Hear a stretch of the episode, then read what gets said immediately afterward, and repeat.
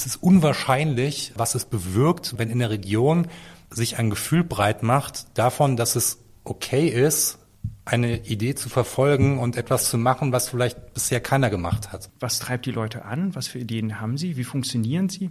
Und was lässt sich davon übertragen?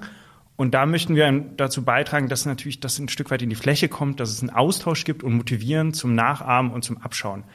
Die Wüstennot-Stiftung interessiert sich immer auch für das nicht so spektakuläre, aber dennoch Neue. Und das fand ich besonders schön. Wüstenrot-Stiftung Podcast. Herzlich willkommen zur vierten Episode des Podcasts der Wüstenrot Stiftung. Heute ist Landfrust oder Landlust unser Thema. Wir werden hier in der Runde die Entwicklung städtischer und ländlicher Räume in Deutschland diskutieren, mit Blick auf die Forschungsergebnisse aus den Projekten der Wüstenrot Stiftung, die in diesem Jahr ihr 100-jähriges Jubiläum feiert. Der Podcast gibt auch in dieser Episode wieder einen Einblick in ein Themenfeld von sechs großen Themenfeldern, auf denen die Wüstenrot Stiftung sich mit operativen und fördernden Projekten engagiert. In den ersten drei Episoden haben wir einen Einblick in die Themenfelder Zukunftsfragen, Denkmalprogramm, Kunst und Kultur erhalten. Heute geht es um Stadt und Land. Und in weiteren Episoden wird es um die Themenfelder Bildung und Literatur gehen. Mein Name ist Kerstin Kuhnekatz und in der Runde begrüße ich Manuel Slupina, Volkswirt, vormals Ressortleiter Demografie Deutschland am Berlin Institut für Bevölkerung und Entwicklung und seit April 2021 Leiter des Themengebiets Stadt und Land bei der Wüstenrot Stiftung. Hallo, Herr Slupina. Hallo, Frau Kuhnekatz. Ich begrüße Dr. Hille von Seggern. Architektin, Stadtplanerin, Freiraumplanerin, langjährige Professorin für Freiraumentwicklung und Entwerfen und Mitinhaberin Büro Ort von Seggern Partner. Gründerin vom Netzwerk Studio Urbane Landschaften, Mitinhaberin von Arge Studio Urbane Landschaften minus B. B. B. Gemeinsam mit der Wüstenrot-Stiftung hat sie seit 2002 viele Projekte auf den Weg gebracht, von denen einige heute auch zur Sprache kommen werden. Hallo, Frau von Secken. Danke, hallo. Und ich begrüße den Nachhaltigkeitsjournalisten Jonathan Linker, der auf einem Aussiedlerhof in Homberg-Efze in Nordhessen lebt. Er ist Mitbegründer des Unternehmensnetzwerks Homeberger und Projektleiter des Summer of Pioneers und wird einen spannenden Einblick geben, wie Digitalisierung und Landleben zusammenkommen können. Hallo, Herr Linker. Hallo, ich freue mich drauf. Ich freue mich auch und Sie kennen sich untereinander, deswegen werden Sie sich duzen. Ich werde Sie alle siezen. Die Wüstenrot Stiftung setzt sich auf dem Themengebiet Stadt und Land stark mit der Entwicklung ländlicher Regionen, mit sozialer und nachhaltiger Stadtentwicklung und dem Verhältnis von Stadt und Land auseinander. Über letzteres sprechen wir heute. Unsere Kernfragen lauten, wie ist derzeit das Verhältnis von Stadt und Land? Wo wollen die Menschen in Zukunft leben? Folgt auf die Landflucht, die Stadtflucht? Und wie steht es um das vermeintliche Aussterben der Dörfer? Welche neuen Wohn- und Arbeitsformen trifft man dort an? Am Ende des Gesprächs erlauben wir uns einen Ausblick, welche Entwicklung wir erwarten dürfen und welche Maßnahmen es braucht, um die ländlichen Regionen zu stärken. Herr Slupina, das Thema ist zwar aktuell, aber nicht neu. Die Wüstenrot-Stiftung beschäftigt sich intensiv damit. Was ist die Motivation der Stiftung für die intensive Forschung und die Arbeit zum Thema Stadt und Land? Die Stiftung beschäftigt sich schon lange mit dem Thema Stadt-Land, äh, besonders natürlich mit dem Leben in urbanen oder in dörflichen Umgebungen und auch in allem, was dazwischen ist. Also es gibt ja viele Mischformen. Und ähm, wenn man so die öffentliche Diskussion betrachtet oder auch das, was in den Medien steht, dann hat man häufig den Eindruck, das sind eigentlich zwei getrennte Pole. Also es gibt einmal diese boomenden Städte, die prosperieren, wo alle hinwollen, wo ganz viel passiert. Und auf der anderen Seite gibt es so ländliche Regionen, die langsam veröden, äh, wo, wo der Leerstand sich breit macht. Und ähm, wenn man aber etwas genauer hinschaut, und das machen wir bei der Stiftung in vielen Studien, dann sieht man, dass äh, diese zwei homogenen Gruppen gar nicht so existieren. Es gibt Städte, die natürlich wachsen, aber es gibt auch Städte, die große Probleme haben, Strukturwandel stecken. Und das Gleiche auch im ländlichen Raum. Also auch da ist eine große Vielfalt, unterschiedliche Entwicklungspfade. Und wir wollen halt mit unseren Studien, und das motiviert uns herausfinden, was sind eigentlich die Gründe dafür? Also besonders, was sind die Gründe vor Ort? Was macht Orte attraktiv? Was stärkt die, stärkt die Lebensqualität? Und auf welche Ideen kommen die Menschen. Und dass wir da mit unseren Studien versuchen, einen Scheinwerfer gerade auf diese innovativen Ideen zu werfen, ähm, das ist, glaube ich, ein Mehrwert, dass wir uns auch immer wieder auch um die kommunale Perspektive kümmern und wir ein Stück weit natürlich dazu beitragen wollen, dass man versteht, was treibt die Leute an, was für Ideen haben sie, wie funktionieren sie und was lässt sich davon übertragen. Und da möchten wir dazu beitragen, dass natürlich das ein Stück weit in die Fläche kommt, dass es einen Austausch gibt und motivieren zum Nachahmen und zum Abschauen. Und das ist, glaube ich, etwas, ähm, was sich so wie ein roter Faden durch die verschiedenen Studien, Wettbewerbe, Veranstaltungen der Wüstenrot-Stiftung zieht. Sie sind jetzt seit April bei der Wüstenrot-Stiftung und leiten das Themengebiet. Wie werden Sie das weiterführen, beziehungsweise wo wollen Sie anknüpfen? Es gibt natürlich sehr viele Punkte, wo ich gerne anknüpfe. Das liegt zum einen daran, dass ich ähm, natürlich mich im Vorfeld auch schon mit der Wüstenrot-Stiftung beschäftigt habe und dass natürlich viele Projekte sehr toll fand, auch den Ansatz und das ein Stück weit weitertragen möchte. Und die Wüstenrot-Stiftung war mir auch nicht neu. Also ich habe auch schon viele Jahre jetzt mit der Wüstenrot-Stiftung zusammengearbeitet. Ich war vorher beim Berlin-Institut. Wir haben zusammen fünf, sechs Projekte äh, initiiert und dadurch kannte ich schon ein bisschen die Arbeitsweise und auch die Herangehensweise. Und äh, das hat mir immer sehr gefallen. Besonders auch den Mut bei Projekten mal was Neues auszuprobieren. Also dass man am Anfang nicht weiß, was am Ende rauskommt und sich trotzdem da auch mal vorwagt und ähm, da mit, mit, gerade auch mit den Leuten vor Ort, die ja die Experten sind, wenn es um die Entwicklung ihrer Heimat geht, mit denen zusammen an Lösungen zu arbeiten. Und das fand ich sehr spannend. Und ich hoffe, dass ich das äh, auch fortsetzen kann und verstetigen kann. Liegt Ihnen dein Projekt besonders am Herzen und wenn ja, welches? Das kann ich so nicht sagen. Also natürlich habe ich äh, von meiner jetzigen ähm, oder bis April bei, bei einem Berlin-Institut waren es vor allem demografische Fragestellungen. Also da hat man sehr viel mit Zahlen zu tun und ähm, berechnet Sachen und guckt dann in die Zukunft und will herauskriegen, welche Regionen sich warum wie entwickeln. Äh, bei der Wüstenrot-Stiftung habe ich natürlich die Möglichkeit, da auch mit ganz neuen Ansätzen mich diesem Themengebiet zu nähern. Und das finde ich sehr spannend, weil ich dann selbst auch noch einiges dazu lernen kann und ähm, da auch nochmal neue Blickwinkel bekomme und gerade diese Möglichkeit, ähm, auf diese Entwicklung Stadt-Land aus verschiedenen Blickwinkeln zu gucken, das finde ich spannend und ich glaube, da wird äh, auch einiges noch kommen. Und wie geht die Wüstenrot Stiftung vor, um zu wissen, welche Strategien für eine Region oder einen Stadtteil am besten sind und was ist das Ziel?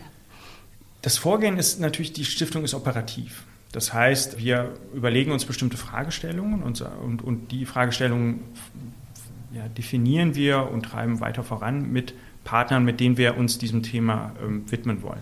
Es ist so, dass wir als Stiftung nicht denken, dass wir die Lösung parat haben. Also es ist nicht so, dass wir am Schreibtisch jetzt sagen können, ähm, dörfliches Leben sollte sich so entwickeln, urbanes Leben sollte sich so entwickeln und wir haben hier das Wissen und müssen es nur nach außen tragen. Das funktioniert nicht und äh, das wäre auch ein bisschen äh, vermessen, wenn man das glauben würde, sondern es geht immer darum, dass wir eine bestimmte Frage haben und dann meistens mit verschiedenen, auch methodischen Ansätzen gucken, wie wir das mit besonders mit, mit der kommunalen Perspektive, mit, mit den Bürgern vor Ort, äh, uns dieser Frage äh, nähern können und sind dann selbst auch immer gespannt, was am Ende rauskommt und lernen auch selbst in diesem Prozess viel dazu.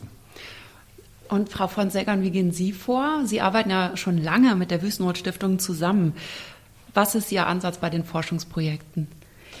Naja, also wir arbeiten oder ich arbeite und meine jeweiligen Teams ja gerne mit der Wüstenrot Stiftung genau aus den eben angesprochenen Gründen. Also die Wüstenrot-Stiftung ist sozusagen offen für neue Themen, auch wenn die noch nicht so richtig etabliert sind und für neue Herangehensweisen. Und, äh, und hat außerdem noch eins, das würde ich gerne ergänzen, die Wüstenrot-Stiftung interessiert sich immer auch für das nicht so spektakuläre, aber dennoch neue. Und das fand ich besonders schön. Und das heißt, für die Projekte, die ich mit meinen jeweiligen Teams da mache, die sind immer experimentell. Es gibt immer Experimente. Sie sind immer explorativ. Also das heißt, äh, wir wissen nicht, wir haben eine Skizze, aber wir wissen nicht ganz genau, wie wir es machen und was rauskommt auch nicht. Und wir sind, arbeiten immer direkt mit Menschen vor Ort, auf Augenhöhe sozusagen. Wir gehen da in die Tiefe weil wir sagen, also an die großen Datenmengen, die es auch gibt, da können wir natürlich anschließen, aber wir gehen in die Tiefe. Und wir arbeiten immer, das ist auch noch wichtig, mal mit dem Raumbezug. Also es geht immer um Raum äh, und es geht dabei auch um Entwerfen von Raum innerhalb der Forschung, also Entwerfen als Forschungsstrategie auch. Und wir sind da ganz froh, dass die Wüstenrot Stiftung zum Beispiel auch bereit war, mit uns so neue Raumbegriffe zu gehen. Wir reden immer von Raumgeschehen. Also es ist nicht mehr hier so der viereckige begrenzte Raum, sondern es ist das, wo wir Teil sind und wo was passiert und wo sich was verändert. Und das haben wir in unseren Forschungen machen können. Oder sowas wie Raumkultur oder urbane Landschaften. Also wir sind da immer äh, auf offene Ohren gestoßen. Also insofern passt für mich, muss ich sagen, so auch rückblickend. Ich habe ja das jetzt genutzt, 20 Jahre zurückzugucken. Ne? Also ich habe eigentlich die Art, wie ich gerne arbeite, nämlich so kreativ, offen und erfinderisch, das habe ich eigentlich machen können. Und dann auch die Beteiligung von der Wüstenrot-Stiftung selber war wirklich engagiert und auch mit Vergnügen von Stefan Krämer zum Teil, also richtig vergnüglich. Also das war schon gut. Und Offenheit ist ja auch mit einem Risiko verbunden. Ja. Wieso hatten Sie so viel Freiraum, diese methodischen Ansätze auszuprobieren? Also das ist ja wirklich eine Frage von Vertrauen. Und ich glaube, wir haben das einfach auch wirklich langsam aufgebaut, immer mehr dieses Vertrauen. Ich weiß, bei dem ersten Projekt, was wir gemacht haben, vor, also 2002 mit dem Jugendlichen in der inneren Stadt, da haben wir wirklich nur in einem Teil vier sehr schöne äh, Experimente gemacht. Und das war so ein Anfang, so nach dem Motto, ach ja, es geht ja. Sind, äh, da gab es bei einem ging es wunderbar, bei einem Experiment, bei dem anderen kam die Polizei, das dritte funktionierte nicht und wir haben unheimlich viel gelernt daraus. Und ich glaube, das war ein so ein Schritt. Und dann glaube ich auch die Verbindung, die ich ja immer hatte, einerseits in die Uni, also es sind da viele Studenten haben mitgearbeitet, es sind viele Promotionen auch daraus entstanden und andererseits hatte ich ja immer dieses Büro, Ort von Sänger und Partner. Das heißt, das ist schon eine breite Basis für so eine Zusammenarbeit. Aber ich glaube, Vertrauen ist eigentlich das Wichtigste und sich gut kennen und gut zusammenarbeiten können. Ja. Und man muss auch angstfrei sein, angstfrei, zu klar. scheitern. Ich meine, man kann ja auch scheitern, wenn man, man äh, dementsprechend. Das muss immer drin sein. Äh, äh, und ich glaube, das hält viele davon ab, eben so offen an, an Themen ranzugehen. Aber das ist der Witz eigentlich, nicht? Dass auch mit dieser Ungewissheit umgehen. Man, es gibt ja keine wirkliche Sicherheit. Also muss man diese Ungewissheit aushalten. Und im Grunde genommen produziert die ja auch Kreativität. Also es ist ja nicht nur was Negatives.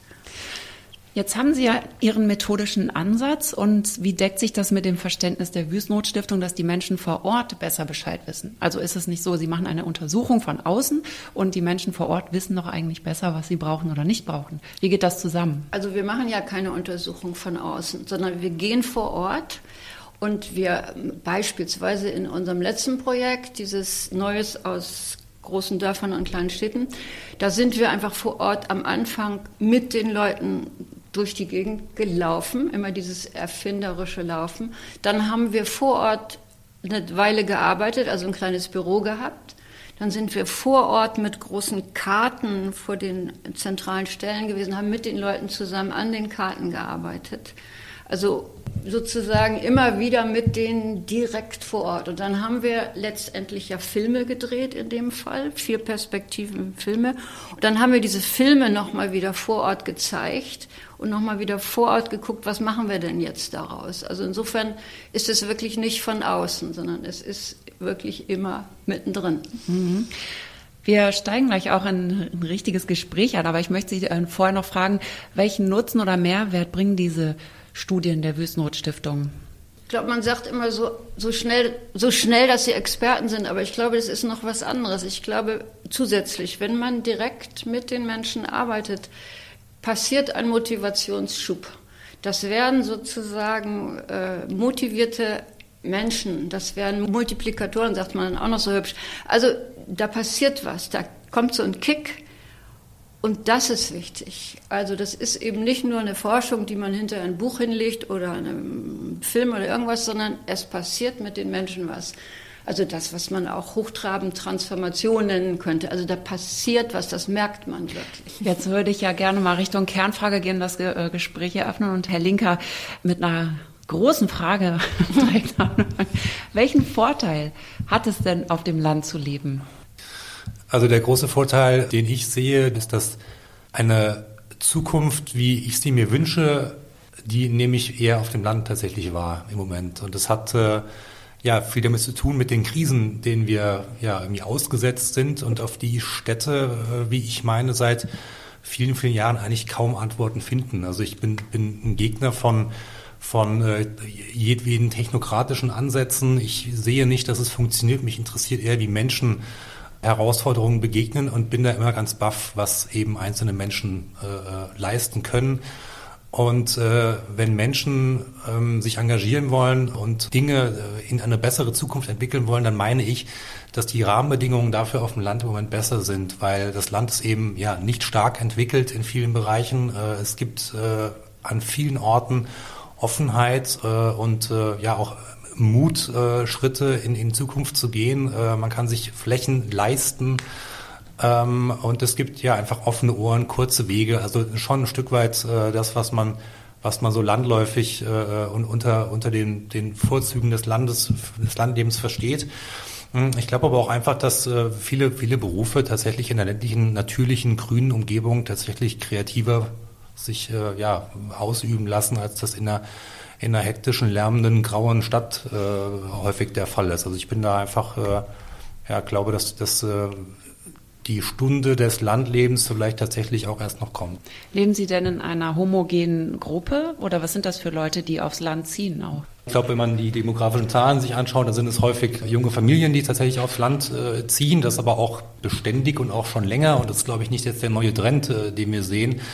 Hm, die Menschen, die wir mit unseren Projekten erreichen, sind äh, genau solche, die ihr Umfeld mitgestalten können wollen und die ja, selbst, selbstwirksam werden wollen. Und die finden die besseren äh, Voraussetzungen dafür, sich mit ihren Ideen auch äh, Gehör zu verschaffen äh, tatsächlich momentan äh, eher auf dem Land und im Rahmen unserer Projekte. Insofern sind es, sind es klassischerweise diese, diese Macherinnen und Macher, die äh, ja so auch häufig äh, eingestuft werden. Herr Slupina und Frau von Seggern, lassen sich neue Trends, etwa eine aufkommende Landlust, wirklich erkennen? Und was sind die Gründe und Treiber hinter den Entwicklungen? Wenn man das jetzt rein quantitativ betrachtet, also der Blick in, der, in die Statistik reinguckt, dann ähm, sieht man, das sind natürlich erstmal die Familienwanderer. Und das ist erstmal auch nicht neu. Ne? Also es war häufig so, wer interessiert sich für Landleben, das sind Leute so ab 30. Äh, da wird auf einmal in der Stadt wird's eng, man, man, man plant eine Familie zu gründen, man bekommt Kinder und, und auf einmal merkt man, dass es ja da, da draußen doch schöner sein könnte. Das wäre jetzt aber auch kein neuer Trend. Ähm, was wir aber jetzt seit einigen Jahren sehen, ist, dass natürlich die technologischen Möglichkeiten anders geworden sind und dass auch Telearbeit verstärkt äh, auch Einfluss oder ähm, in, in den Büros äh, stattfindet, auch in den betrieblichen Alltag äh, integriert ist. Und das öffnet natürlich ganz neue Möglichkeiten. Und äh, das heißt, ich muss nicht mehr in Pendeldistanz zu meinem Arbeitsort wohnen, sondern ich kann mich auf einmal auch für Regionen entscheiden, die weiter weg liegen, wenn ich nur noch ein, zwei Mal die Woche irgendwo hinfahren muss. Äh, und da haben wir in unseren Projekten gesehen, dass ähm, neben dieser Entscheidung, möchte ich in der Stadt oder auf dem Land wohnen, viele sagen, in beidem. Äh, sie sagen auf einmal, ja, ich, ich kann ja beides mischen. Ich, ich kann vielleicht äh, ein, zwei Tage die Woche ähm, dann trotzdem das, das ja quirlige Leben in einer Stadt genießen, genauso wie ich dann bestimmte Zeit auch mal raus in, in der Ruhe bin, in der Natur bin und von da aus arbeiten kann. Und ich glaube, das ist etwas, ähm, wo auch in unseren Studien immer mehr vorkommt, dass Stadt und Land nicht mehr trennbar sind. Also Land kommt auch in die Städte rein. Also Städte werden grüner, Leute fangen auf einmal an zu gärtnern und machen dann bestimmte Sachen oder merken, dass der öffentliche Raum auch Aufenthaltsqualität haben könnte. Also in Berlin entstehen überall Spielstraßen am Wochenende. Man sitzt draußen vor den Häusern und merkt, die sind ja zu mehr da, als nur ein Auto abzustellen. Und genauso äh, entsteht auch auf dem Land ganz viele neue innovative Ideen, also ländliche Coworking Spaces, Kreativorte, neue Wohnformen, die miteinander gemischt werden. Und so sehen wir, dass so beides in, ein Stück weit ineinander fließt. Ähm, zum Schluss Häufig ist das, was wir auch in der Studie digital aufs Land gemacht haben, erstmal eine qualitative Betrachtung. Wir haben geguckt, was passiert da, was ist neu, wer ist das, die das umsetzen ähm, ob man das im Moment schon quantitativ messen kann. Also nach der, der Frage, ähm, schlägt sich eine neue Landlust jetzt auch in den Wanderungsstatistiken nieder und sehen wir auf einmal, äh, dass alle rausziehen, äh, das wird man noch ein bisschen abwarten müssen. Ähm, das äh, ist noch nicht so, dass man sagen kann, der Trend hat die und die Größenordnung und das verändert so die demografische Landkarte in eine bestimmte Richtung. Ähm, aber das ähm, hängt natürlich, äh, als erstes kommen immer die Ideen und wenn die sich verfangen und mehr Leute das toll finden, dann kann sich das natürlich irgendwann auch ähm, in, in messbaren Statistiken niederschlagen. Warum haben Sie diese Projekte trotzdem gemacht, auch wenn es statistisch noch nicht so relevant ist? das kann ich ganz kurz sagen, Statistiken hinken immer hinterher. Also ja.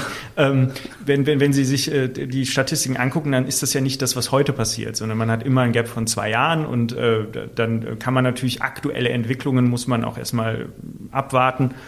Und das Spannende ist natürlich immer, dass ähm, neue Trends entstehen erstmal in Nischen. Das sind erstmal ein paar Pioniere, die irgendwas ausprobieren. Und im besten Falle wird daraus mehr. Und ähm, da aber trotzdem frühzeitig schon mal hinzugucken und zu sagen, hm, was machen die da eigentlich? Äh, das ist ja interessant. Ähm, und dann das auch mit Studien zu begleiten, um da ein bisschen Aufmerksamkeit für zu erzeugen, ähm, das kann die Wirkung haben, dass daraus mehr wird und dass sich das natürlich irgendwann auch in den Statistiken niederschlägt. Dieses Thema Stadt-Land. Ich bin schon sehr lange dabei, immer zu versuchen, diese Dichotomie aufzuheben, also mit den urbanen Landschaften oder äh, mit dem Raumgeschehen. Du hast eben gesagt, hektische, lärmende, graue Stadt. Also das ist so richtig das Klischee, was der Stadt übergezogen wird. Und da ist ja richtig, es gibt ja eine Tradition, wo das immer zwischen Großstadtfeindlichkeit und Land-Euphorie hin und dann wieder wechselt, dann ist wieder Großstadt toll und Land. Und ich glaube, dass wir wirklich an einer Stelle sind, wo das uns nicht weiterführt, diese Art. Und das haben zum Beispiel die Jugendlichen in einer von unseren Studien, die haben ja gesagt, same, same, aber anders. Also sie haben gesagt, wir haben ganz viel gemeinsam. Und dann gibt's aber ortsspezifische Unterschiede, die erlauben unterschiedliche Lebensweisen. Und diese Lebensweisen mit dem mehr Naturbezug oder mehr dem Bodenbezug, würde ich fast sagen, den suchen die Leute natürlich auch in der Stadt, im städtischen und am ländlichen. Und ich glaube, dass es wichtig ist, im Moment sind wir an der Stelle, wo es wichtig ist, hinzugucken, dass wir nicht in diese alten Entweder-Oder-Sachen reinrutschen, weil das auch ganz schnell mit Romantik einerseits und äh, Kriminalität und Hasse nicht gesehen andererseits, also ergibt so viele Klischees. Deswegen ist es, glaube ich, ganz wichtig, dass wir da so gucken. Gibt es eigentlich einen Konflikt, äh, Frau von Seggern, zwischen dem, den neuen Bewohnern und den alten? Auf dem Land, meine ich? Das ist schon ein Thema. Äh, das ist nicht immer glatt und einfach, weil die dort Wohnenden, und wir haben bewusst nochmal übrigens nach Leuten geguckt, ohne zu gucken, sind das Zugezogene oder haben die da schon immer gewohnt. Und wir haben so Leute gefunden, die schon lange dort wohnen. Und das war uns ganz wichtig, um diese Vorstellung, dass nur die Zugezogenen das Neue bringen, ist einfach nicht richtig. Also es gibt in der Bewohnerschaft der Dörfer gibt es auch tolle Leute und Kreative und die machen wunderbare Sachen. Und es erfordert wirklich ein gutes Miteinander umgehen. Und das ist aber auch, und ich glaube, dass das wichtig ist für die, auch die da rausziehen, ob die eigentlich nur rausziehen, weil sie in der Stadt keine Wohnung finden oder weil sie diese Vorstellung haben von mehr Platz und Natur oder ob es auch ein weitergehendes Interesse so an der Gemeinschaft gibt. Und meine Beobachtung ist, dass es zumindest einen Trend gibt, auch an dieser Gemeinschaft interessiert zu sein. Das passt ja auch zu euren Projekten eigentlich. Das ist, glaube ich, stärker geworden. Jetzt ist so mein Eindruck, dass diese, also dass wir sozusagen den Höhepunkt von Individualismus haben wir irgendwie, glaube ich, hinter uns. Es werden so die Vorteile von Gemeinschaft entdeckt. Und das müssen, sage ich jetzt mal bewusst, auch die aus der Stadt in die Dörfer oder aufs Land ziehenden müssen das auch leben können und leben wollen. Und ich glaube, das ist auch so, dass viele das wollen. Nicht alle, aber viele. Mhm. Es war ja auch früher so, dass man die Anonymität in der Stadt gesucht hat. Das ist kein Klischee, ich denke mal, das war schon. Nein, das ist ja auch ein Vorteil. In der Stadt kann ich wirklich anonym dahin gehen, dahin gehen. Das ist ja auch gut. Aber was wir auch zum Beispiel festgestellt haben bei diesem äh, kleine Städte, große Dörfer, dass es eben auch wichtig ist, dass es in diesen eher kleinstädtischen und ländlichen Regionen auch sowas gibt wie so Plätze für informelles, kurz mal eben Treffen. Also, und sei es vor Aldi oder was auch immer. Und dass die Orte das sehr unterschiedlich gestalten. Das hat natürlich auch ein bisschen was von diesem städtischen, ne? Mhm. diese Art von von beiläufiger Kommunikation. Und die Leute mögen das auch gerne. Also würden Sie auch sagen, dass in der Entwicklung zwischen Stadt und Land sich kaum mehr ein Unterschied feststellen lässt? Das wäre zu krass. Also es gibt schon Unterschiede. Das ist, und die lohnt es sich auch anzugucken, glaube ich. Also, und die haben viel mit, du hast vorhin schon ein paar gesagt, also es gibt mehr Raumverfügbarkeit, es kostet teilweise weniger, man ist leichter mit äh, Pflanzen, Tieren und so weiter in Verbindung. Und das lässt sich in der Stadt nicht herstellen. Andererseits, das haben uns die Jugendlichen gesagt, diese Mobilitätsmöglichkeiten der Städte, das fanden sie einfach toll. Oder auch die Angebote, das lässt sich auch nicht. Also es gibt Unterschiede, aber es gibt viel Gleiches, viel Gleiches. Also in den Lebensweisen gibt es schon viele Ähnlichkeiten auch. Und wenn wir jetzt mal auf, auf diese Wohnformen auf dem Land schauen, Herr Linker, welche neuen Wohn- und Arbeitsformen entstehen dort und wie schaut das Wohnen der Zukunft aus?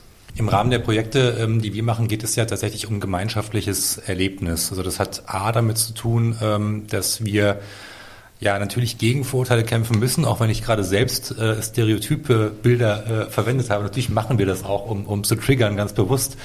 Aber die große Herausforderung, die wir haben, ist, wir müssen, wir müssen Menschen äh, ja dafür aktivieren, tatsächlich den Schritt raus aufs Land zu gehen. Das ist gar nicht so einfach, weil es eben viele Vorurteile gibt. So, und wenn wir sagen, wir wollen äh, vielleicht gerade eben auch digitale Pioniere aufs Land holen, ähm, dann müssen wir ähm, ihnen die Sicherheit geben, dass sie dort, wo sie hingehen, ins, ins Unbekannte, dass sie da eben ähm, ein Umfeld vorfinden, äh, ja, auf, auf das sie gerne aufbauen wollen. Ne? Das schaffen wir einerseits äh, dadurch, dass wir uns äh, Orte und Regionen raussuchen, in denen ja eine Aufbruchströmung grundsätzlich äh, vorhanden ist, in der ein gewisses Ökosystem auf einer sozialen Ebene da ist, an, an das äh, wir anknüpfen können, aber eben auch damit, dass wir sagen, hm, wir, wir holen eine, ja, eine, eine, eine Mindestzahl an Menschen gemeinsam äh, aus, aus ähnlichen Lebenskontexten eben raus. Beim Summer of Pioneers sind das 20, äh, beim Kodorf äh, sind das, sind das äh, ja, eher variabel, eher beliebig viele Menschen, die wir da ansprechen. Hm, aber auf jeden Fall sind es Gemeinschaften, die wir, ähm, ja, für, für, die wir begeistern und die wir eben dann auch äh, fördern wollen.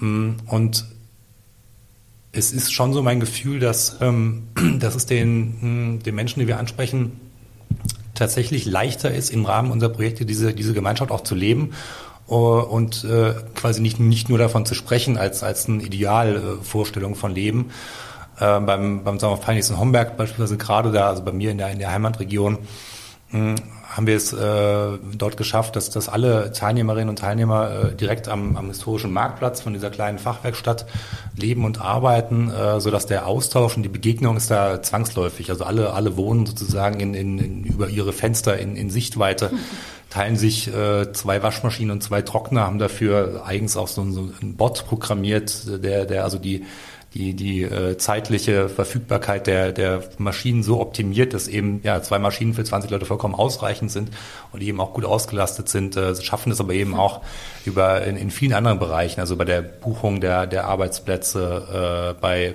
ja, der, der Verabredung von, äh, von, von Freizeitaktivitäten äh, bei der Frage dieser, ja, nicht, nicht Sharing Economy, sondern einfach der, der, der Frage, was man, was, ein, einer von 20 hat immer das, was ein anderer nicht hat. Also sie, sie brauchen, stellen Sie fest, äh, in diesem halben Jahr, äh, das Sie jetzt in Homberg verbringen, brauchen Sie eigentlich fast nichts im eigenen Hausstand, äh, wenn was fehlt, dann hat das die Nachbarin oder der Nachbar auf jeden Fall da. Also plötzlich ist so ein ganz ja ein nachhaltigerer Lebensstil möglich, von dem von dem sie in der Stadt bisher eher nur geträumt haben.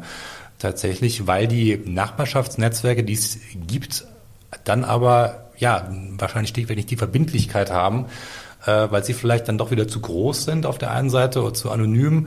Auf jeden Fall ist diese, diese, ja, eine Schicksalsgemeinschaft, die wir ja erstmal formen, dieser 20, äh, führt dazu, dass wir, ja, die, die Menschen in, in diesen Austausch vielleicht einfach mehr reinzwingen und darüber sie mehr diese positiven Erlebnisse haben, die sie dann möglicherweise auch wieder mit zurücknehmen in die Stadt. Das ist ja, das wäre ja wünschenswert, aber es scheint ihnen in dieser, in dieser kleinen, Dimension äh, unter, unter 20 Menschen erstmal leichter zu sein, Gemeinschaft wirklich zu, zu leben und zu begreifen, welche Mehrwerte das für sie hat. Um das äh, zu verstehen, es sind 20 Leute in dieser Community. Und Summer of Pioneers ist was genau? Der Summer of Pioneers lädt immer 20 Menschen, äh, die ja Vorreiter in, in digitalen Berufen sind, die also kürzer, kleinster gemeinsamer Nenner, die ihre Arbeit äh, schlichtweg mitnehmen können äh, und dafür nur einen schnellen Internetanschluss benötigen. Ähm, die laden wir ein für ein halbes Jahr. Aus der Stadt. Aus der Stadt, genau. Klassischerweise finden wir diese Klientel der digitalen Förderer in der Stadt. Die ballt sich nach wie vor in der Stadt, äh, völlig unnötigerweise, könnte man meinen.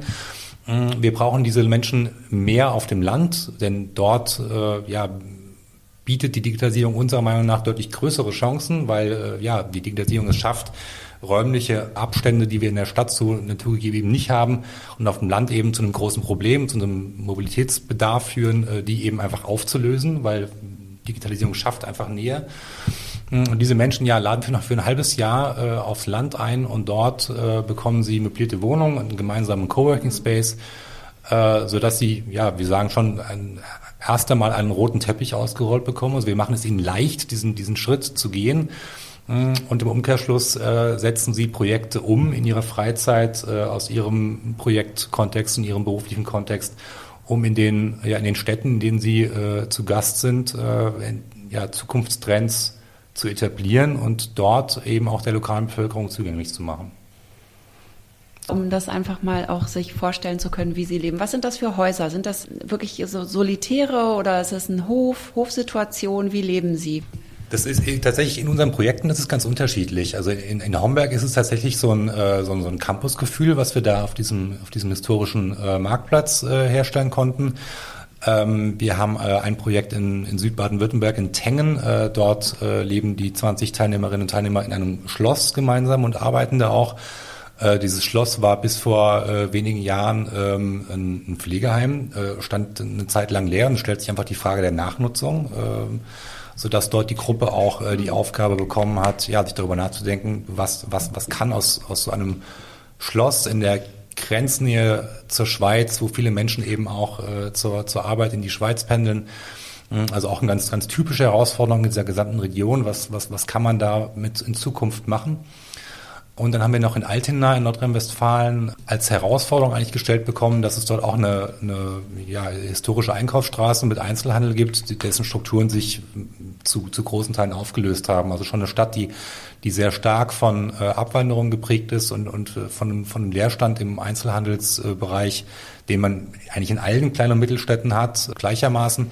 Und dort äh, leben die Teilnehmerinnen und Teilnehmer, die Pioniere auch äh, ein bisschen stärker über Stadtgebiet verteilt, arbeiten aber auch alle in äh, ehemaligen Ladenlokalen äh, in äh, ja, dieser besagten ehemaligen Fußgängerzone Altenas. Mhm. Also es hängt immer stark daran, welche, welche räumliche Verfügbarkeit wir einfach vor Ort auch haben und welche Herausforderungen die Kommunen, mit denen wir zusammenarbeiten, ähm, eben auch erkennen und die sie ja, uns quasi zur, zur Bearbeitung äh, über, mhm. überreichen. Mhm. Ich, ich würde auch gerne nochmal ähm, was ergänzen. Also das, was du gerade angesprochen hast, äh, die, die Frage, wo leben eigentlich die Menschen, die ortsunabhängig arbeiten könnten. Ähm, denn die Hoffnung, dass Digitalisierung und ortsunabhängiges Arbeiten dazu führt, dass die Leute wieder aufs Land gehen, das ist ja auch schon etwas, was vor 10, 20 Jahren geäußert wurde und irgendwie ist es nie passiert.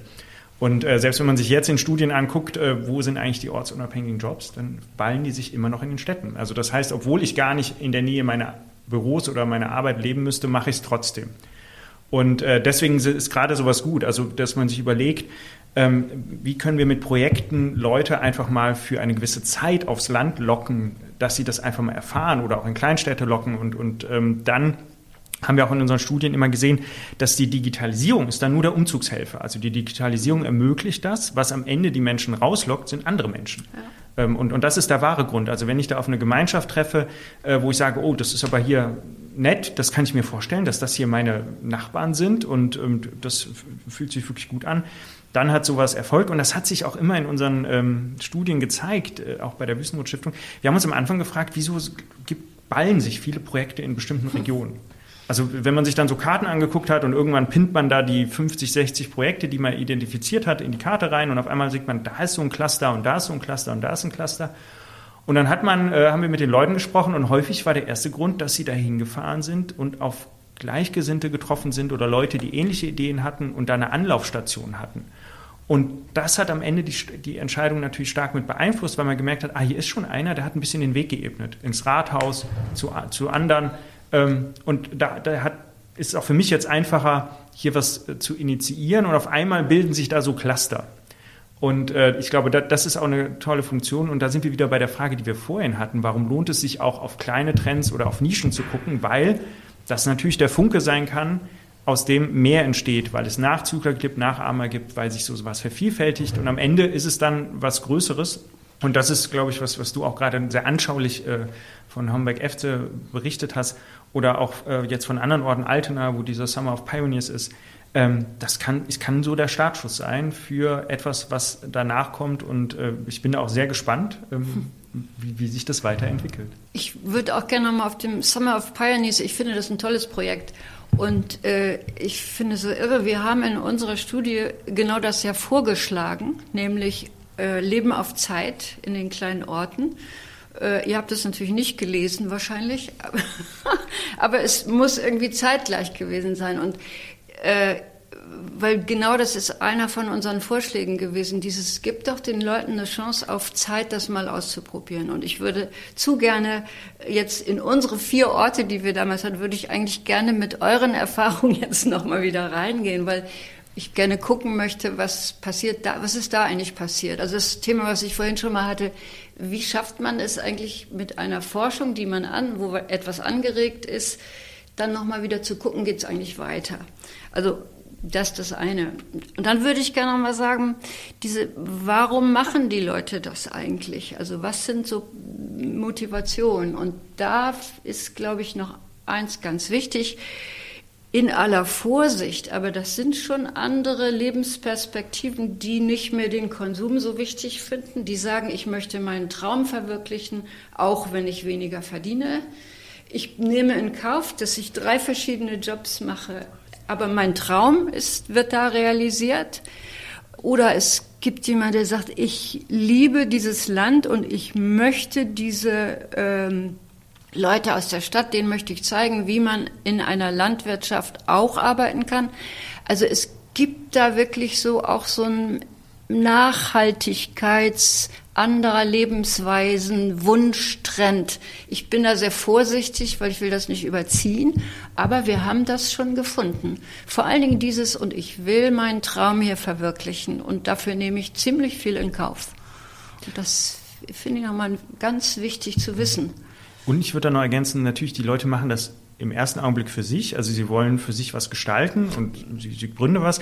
Aber wenn man dann mit größer drauf guckt, merkt man, welchen Mehrwert das eigentlich mitbringt. Also wenn wir uns gucken, warum sind manche kleine Dörfer attraktiv und warum können die ja. sich anders entwickeln als ihre Umgebung, dann treffen wir immer darauf, es sind am Ende ja, die Menschen mit ihren Ideen. Das ist der wichtigste Rohstoff. Und gerade diese Ideen von unten machen diese Orte attraktiv. Mhm. Und das kann man sogar statistisch messen. Also da, wo das Engagement stark ist, äh, da sehen wir eine direkte Korrelation ähm, einfach zu, auch zur demografischen Entwicklung. Also Orte, die lebendig sind, ziehen andere Leute ja. an, die sich wieder auch da mit neuen Ideen festsetzen und, und das hat dann so einen ähm, Effekt.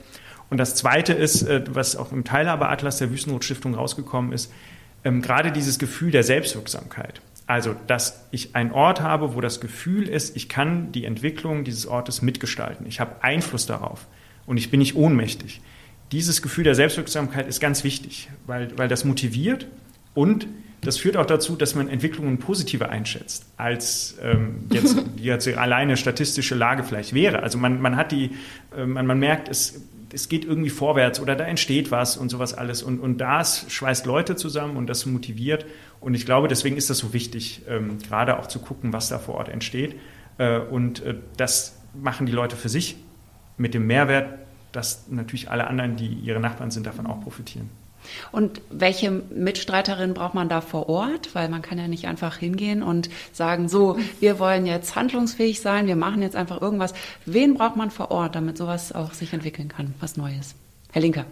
Ja, das ist eine, ist eine, ist eine gute Frage, weil äh, ich würde nochmal einen Schritt zurückgehen, weil warum, warum das so wichtig ist. Ähm, tatsächlich ist es, glaube ich, so, dass der die, die, das, das Narrativ verspricht diese Möglichkeiten ja bis heute eher in der Stadt. Ne? In der Stadt weiß ich, es, es gibt diese Orte, da gehe ich hin und da sind, sind äh, die, die Menschen, die also die gleichen Visionen haben wie ich und dann gewinne ich darüber das Zutrauen, dass, dass ich einen relevanten Gedanke verfolge. Ne? Auf dem Land ist das nicht automatisch äh, zwangsläufig so gegeben.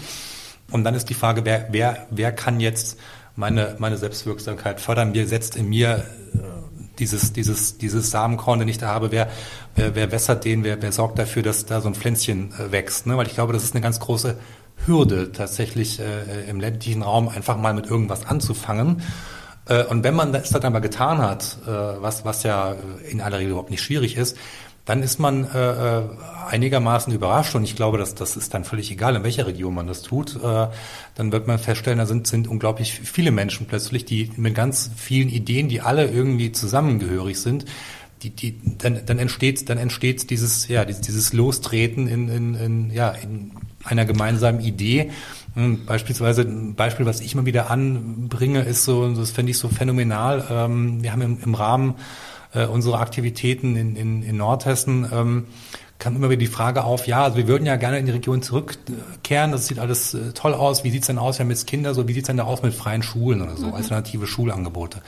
Und dann muss man immer sagen, ja, gibt's, gibt's nicht. Äh, und dann heißt es auch immer, den Bedarf gibt's ja auf dem Land auch nicht. Ne? Und jetzt hat sich also eine Lehrerin auf den Weg gemacht, äh, in Homberg eine Montessori-Schule zu gründen und sie kann sich tatsächlich, äh, ist für die nächsten fünf Jahre ausgebucht. Und es sind also über, über Landkreise, die ja in ländlichen Räumen flächenmäßig sehr groß sind, hinaus begeistern sich die Menschen für dieses Angebot. Also es ist unwahrscheinlich, was es bewirkt, wenn in der Region sich ein Gefühl breit macht davon, dass es okay ist, eine Idee zu verfolgen und mhm. etwas zu machen, was vielleicht bisher keiner gemacht hat.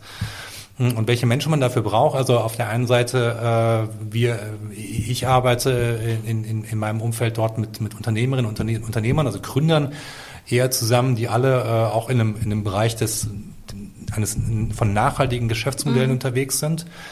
Hm. Das spricht natürlich auch wieder jüngere Menschen mhm. an, die man, die man bisher äh, wenig äh, fürs, fürs Ländliche begeistern konnte. Äh, und bei den Projekten wie dem Summer of Pioneers brauchen wir äh, Kommunen und, und vor allen Dingen dort äh, Bürgermeisterinnen und Bürgermeister, die, die die wichtigsten Positionen innehalten dafür, dass sich Kommunen für, für neue Ideen öffnen. Mhm. Weil Verwaltungen äh, tun sich damit, glaube ich, per se einfach schwer äh, und dann bleibt enorm viel der Geschicke von Kommunen an dieser einen an dieser einen Person äh, kleben, für, für die sich ja auf der anderen Seite auch immer weniger Menschen begeistern können. Also es ist sehr schicksalsträchtig, was, was in diesem, diesem Amt der Bürgermeisterin des Bürgermeisters, was, was sich da vereint und was da aber auch notwendig ist, damit äh, in Kommunen wirklich äh, es möglich wird äh, äh und, und äh, gesellschaftliche Initiativen es auch schaffen, äh, durch bestimmte Türen durchzugehen, die man einfach gehen muss. Die Politik. Herr Slupina. Genau, ich wollte da jetzt ganz kurz was ergänzen. Ähm, auch wenn wir natürlich jetzt immer betonen und sagen, die Entwicklung liegt sehr stark an den Menschen vor Ort, heißt es nicht, sie sind alleine verantwortlich dafür. Ne? Also da, äh, ähm, nur wenn wir sagen, sie sind die Experten, was sie sind, heißt es trotzdem, die Politik kann sich nicht zurückziehen, sondern die Politik und gerade die übergeordnete Politik muss die richtigen Rahmenbedingungen setzen. Und da sind wir ganz schnell bei Förderprogrammen und da sind wir bei Unterstützung. Und äh, wenn man sich so die Förderlandschaft anguckt, wird man sehr schnell feststellen, die ist sehr undurchsichtig. Also da braucht man viel personelle Ressourcen, um da irgendwie durchzublicken. Und man braucht auch viele personelle Ressourcen, um so Förderanträge zu schreiben und alles das beachten zu können und auch ein laufendes äh, Projekt dann irgendwie immer ordentlich abrechnen zu können. Und man muss noch einen Eigenanteil aufbringen und so weiter und so weiter. Ähm, und das überfordert gerade viele kleine Gemeinden. Und die sind dann einfach benachteiligt, weil sie das nicht hinbekommen. Und deswegen ist es wichtig, also wenn wir sagen, die Entwicklung hängt von einzelnen Ideen ab, dann brauchen wir eine niedrigschwellige Unterstützung. Äh, wir brauchen das Vertrauen, dass man auch mal Geld nicht immer direkt an jeden mhm. Zweck bindet, sondern sagt, ähm, macht einfach mal, was ihr denkt, was wichtig und richtig für euren Ort ist.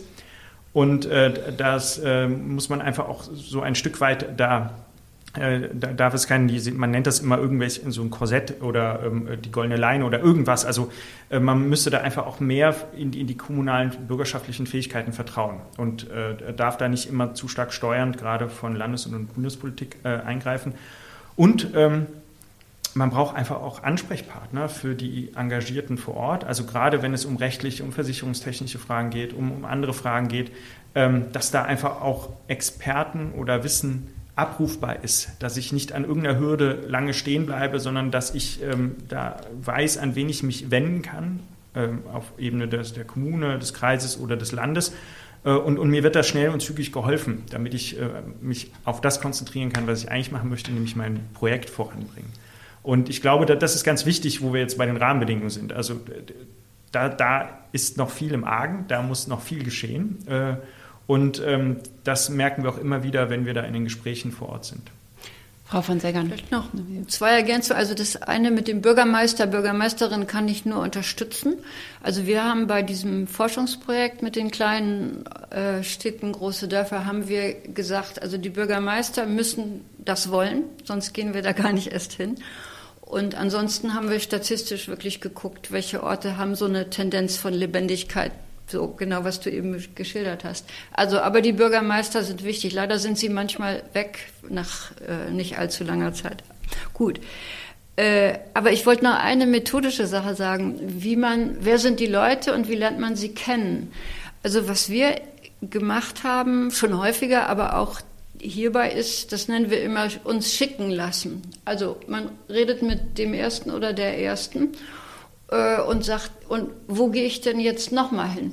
Und, und wo gehe ich denn jetzt nochmal hin? Mit wem soll ich denn noch reden? Also rede ich mit dem Kantor, mit der Pastorin oder mit ihrer Nachbarin? Und das funktioniert in Windeseile. Also, äh, dass man sofort so eine Art Netzwerk innerhalb eines Ortes bekommt und kennt damit die Leute, mit denen man dann anfangen kann zu reden und lernt auch die existierenden Netzwerke, also die, die sich um das Schwimmbad eh schon kümmern und so, die lernt man dann kennen und hat aber auch durch diese Methode gleichzeitig ist das auch ein vergnügliches Spiel sozusagen. Ne? Also das finde ich nochmal ein wenn man neu anfängt mit sowas, einen wichtigen Punkt. Man kann sich schicken lassen.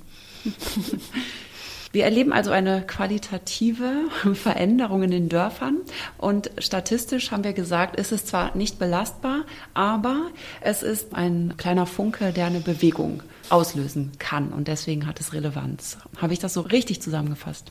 Fast mehr als ein kleiner Funke, ja, habe ich, ich den Eindruck. Es ist schon mehr. Ein, ein es war am Anfang Funke, daraus ist jetzt ähm, was Größeres. Was, was entsteht also Funken? Ein Feuer? Nee, es ist noch kein Flächenbrand, aber. Nein, aber ja, es, ist schon, es ist schon eher, würde ich sagen, als ein Trend. Neben mhm. anderen, die es auch existieren, aber ich würde sagen, es ist, hat sich schon zu einem Trend entwickelt.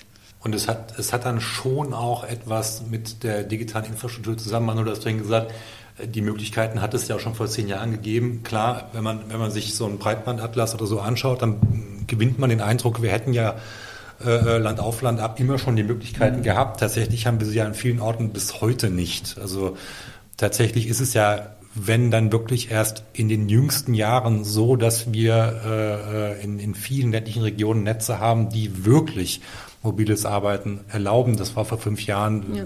häufig noch gar nicht der Fall und es ist eben auch wie gesagt, regional nach wie vor immer noch ein Problem.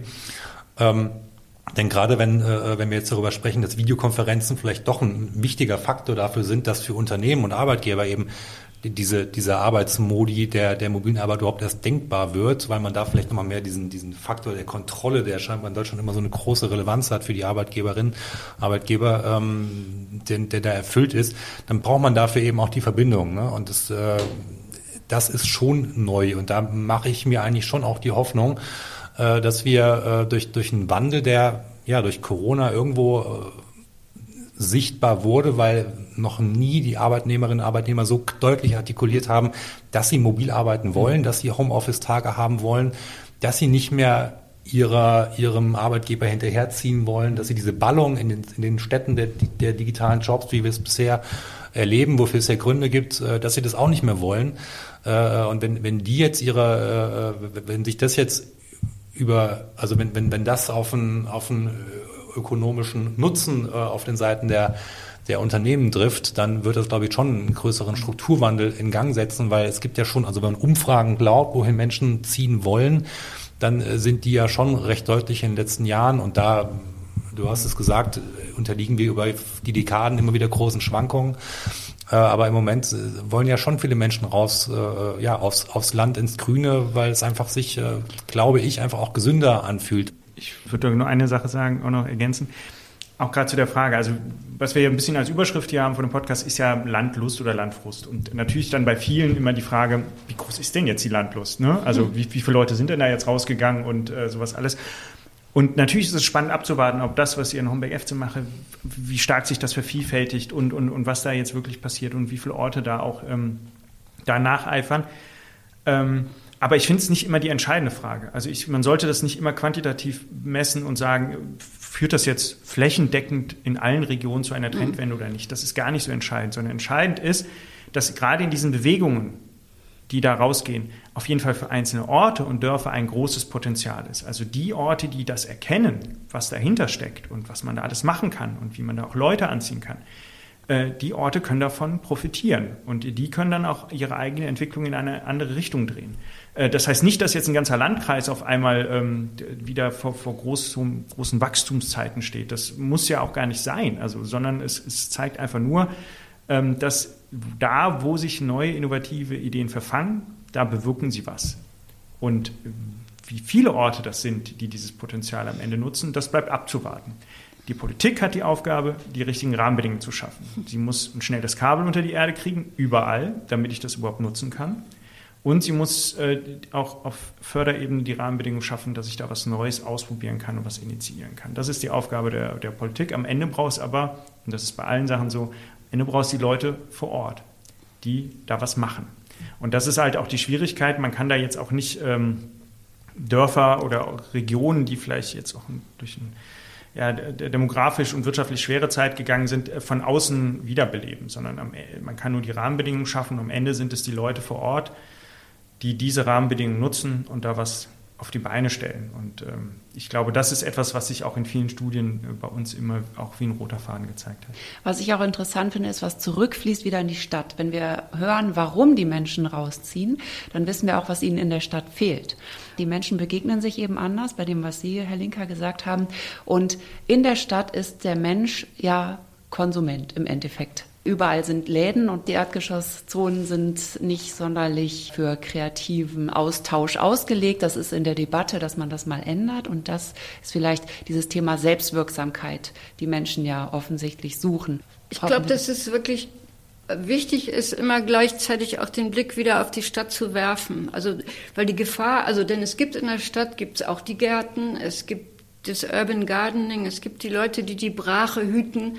Es gibt, also ich in Manila auf der Parkgarage ist ein Garten entstanden, genauso wie in Hamburg. Also es gibt da unglaublich viele unterschiedliche Möglichkeiten. Und ich glaube, dass es wichtig ist, weil die Gefahr immer wieder ist, in so eine Art Klischee oder auch Romantisierung vom Land zu fallen oder von Natur auch. Also in Naturnähe, da, äh, da zucke ich immer so ein bisschen zusammen.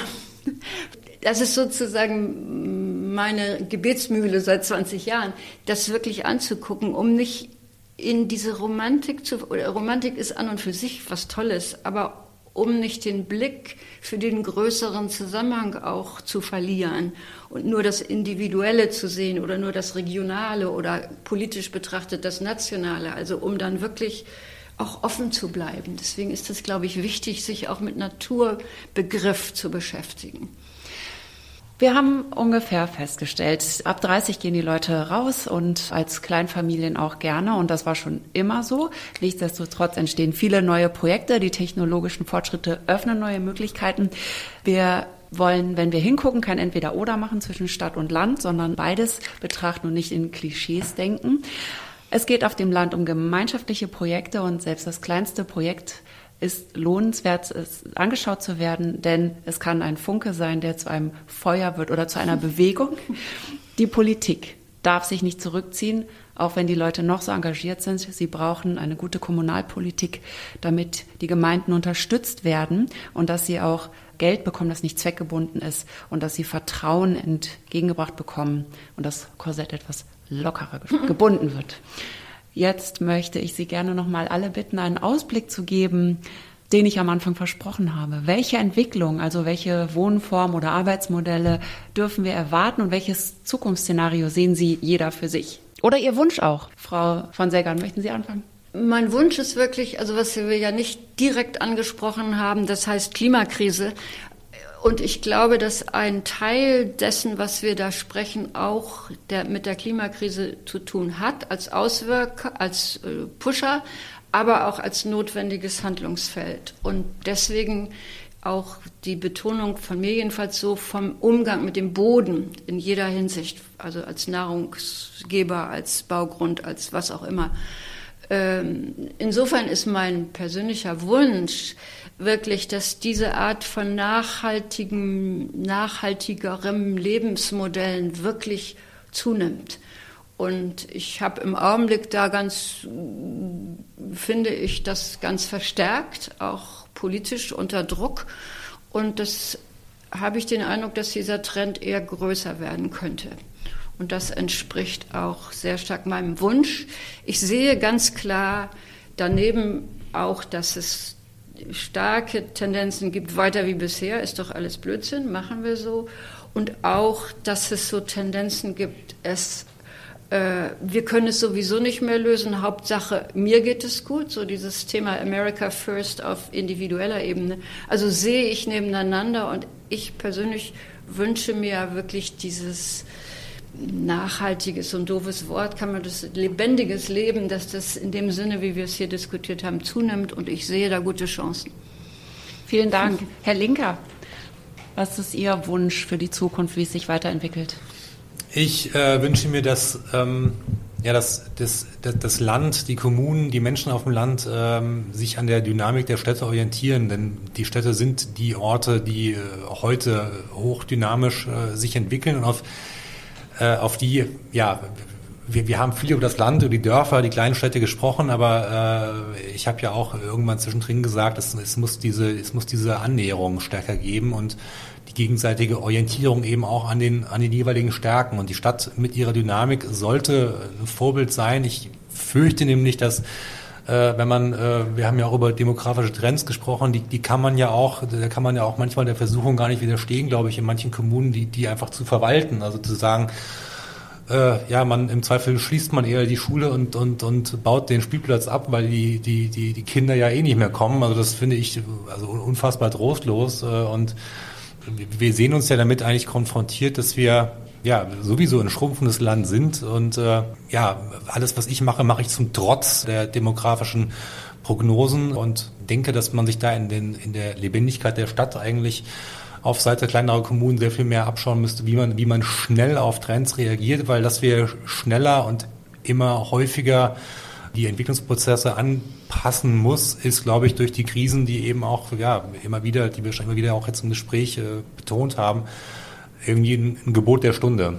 Also insofern bin ich da auch für ja einfach Lebendigkeit, Vielfalt, äh, die anzuerkennen ähm, und äh, ja wir, wir sehen, dass es ähm, obwohl, wenngleich es eben immer, immer weniger Kandidatinnen und Kandidaten für Bürgermeisterämter beispielsweise gibt, äh, ja doch immer mehr Kommunen auf dem Land äh, ja dieses Zutrauen, diesen Mut gewinnen, den Tendenzen zum Trotz eben neues Leben zuzulassen und denke eben, dass sich das sehr lohnt.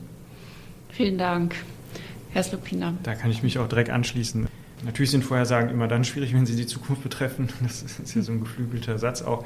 Aber ich glaube, dass äh, was wir erleben, ist, dass diese Trennlinie Stadt-Land viel zu holzschnittartig ist. Sondern wir werden auch künftig damit leben müssen, dass es Regionen gibt, die prosperieren, wirtschaftlich wie demografisch. Und es wird Regionen geben, die das eben nicht tun, die eher auf Schrumpfkurs sind. Was wir brauchen, ist aber ein Ordnungsrahmen für beides. Wir müssen beides gestalten, Wachstum wie Schrumpfen. Und im Moment sieht es so aus, dass wir natürlich jahrzehntelang gelernt haben, Wachstum zu gestalten. Also mehr zu bauen, mehr zu machen, neue Straßen, neue Schulen, äh, neue Siedlungen.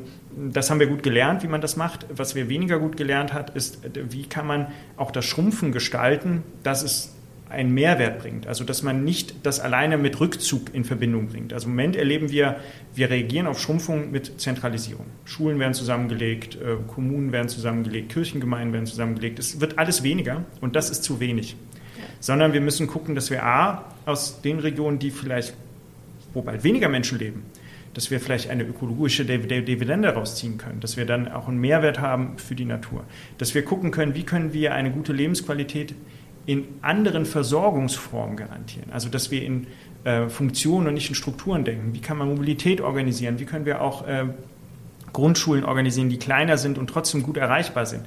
Äh, wie können wir Nahversorgung organisieren, die äh, auch fußläufig erreichbar ist, gerade in der alternden Gesellschaft? Also ich glaube, dass ähm, ähm, wenn wir in Zukunft schauen, dass auch diese, dass wir regional differenzierte Strategien brauchen, die einfach mit den Bedingungen vor Ort umgehen können. Und das Ziel muss einfach sein, gute Lebensqualität und gute Teilhabechancen. Und äh, das sollte unabhängig von ähm, dem demografischen oder wirtschaftlichen Entwicklungspfad funktionieren. Ich danke Ihnen allen für das Gespräch. Es war sehr schön und sehr interessant. Vielen Dank. Danke Ihnen. Dankeschön. Näheres über das Thema, das wir gerade besprochen haben und auch zu den Projekten, die wir nur am Rande erwähnt haben. Da möchte ich nochmal den Teilhabeatlas erwähnen die Publikation Kleine Städte und große Dörfer und die Broschüre Digital aufs Land. Das können Sie unter www.wüstenrot-stiftung.de slash Stadt und Land finden und auch bestellen. Ich danke Ihnen für Ihr Interesse und hören Sie doch bei der nächsten Episode rein im Oktober, wenn es um die Bildungsfragen geht. Zu hören überall da, wo es Podcasts gibt. Auf Wiederhören sagt Kerstin Kuhnekatz.